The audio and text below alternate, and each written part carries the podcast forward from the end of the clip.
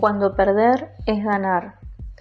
Era una mañana gris de otoño, cuando comenzaba a sentirse el frío en el aire, pero Gaviota sabía muy bien que para volar no existen tiempos ni espacios, ni nada que encasille sus ansias de volar, de desplegar sus alas.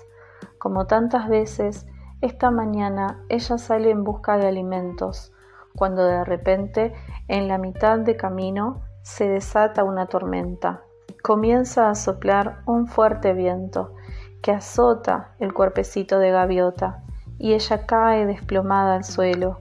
Gaviota se frustra, comienza a llorar porque ha perdido, según ella, la posibilidad de llevar su ración del día a los suyos.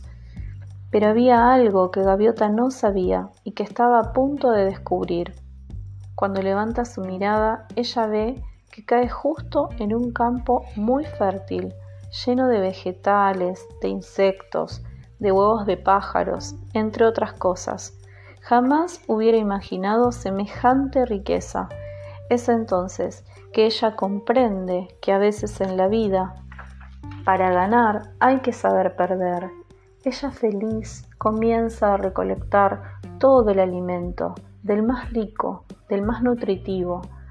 Lo pone en su bolso, se sacude sus plumas, se lame sus heridas, respira hondo y allí va otra vez a volar, a volar alto, porque esta vez ella sabe que ganó.